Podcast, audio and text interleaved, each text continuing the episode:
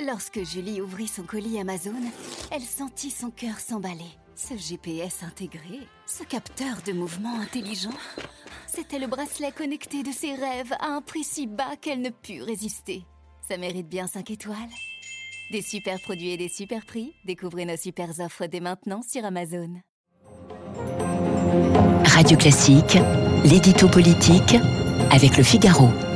Guillaume Tabar, bonjour.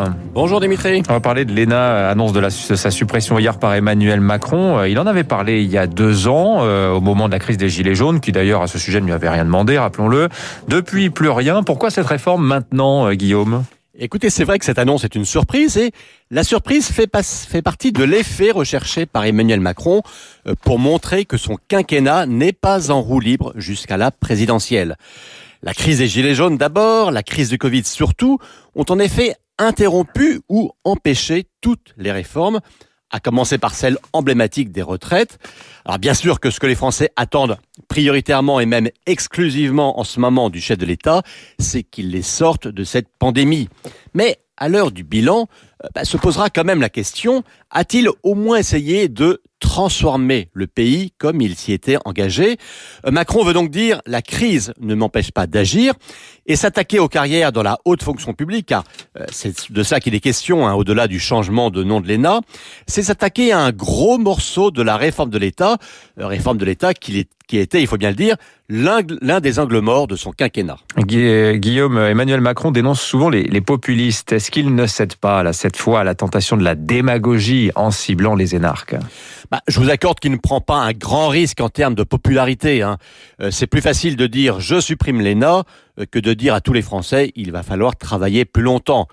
Euh, cela dit, la question est difficile car d'un côté, tout le monde s'accorde à reconnaître qu'il y a un problème dans la formation des élites de l'État, qu'il y a un vrai sujet, ce qu'on pourrait appeler une forme d'entre-soi, mais de l'autre, faire de ces élites un bouc émissaire, c'est facile et ça ne fait pas avancer grand-chose. Mais soyons honnêtes, hein, le projet d'Emmanuel Macron, ce n'est pas ça. Euh, c'est de permettre plus de fluidité et de mobilité dans les carrières. Euh, c'est réintroduire de la formation tout au long de la vie, hein, un peu comme dans l'armée avec l'école de guerre. Et puis c'est éviter qu'un rang de sortie euh, fixé à 25 ans assigne une fois pour toutes quelqu'un à un corps sans qu'il ait forcément à faire ses preuves ou à se remettre en question au long de cette carrière. ben, c'est donc cette réforme, c'est en quelque sorte un retour aux fondamentaux euh, du macronisme. Est-ce qu'il va y avoir un retour sur investissement politique pour Emmanuel Macron avec euh, cette suppression de l'ENA, pensez-vous Guillaume?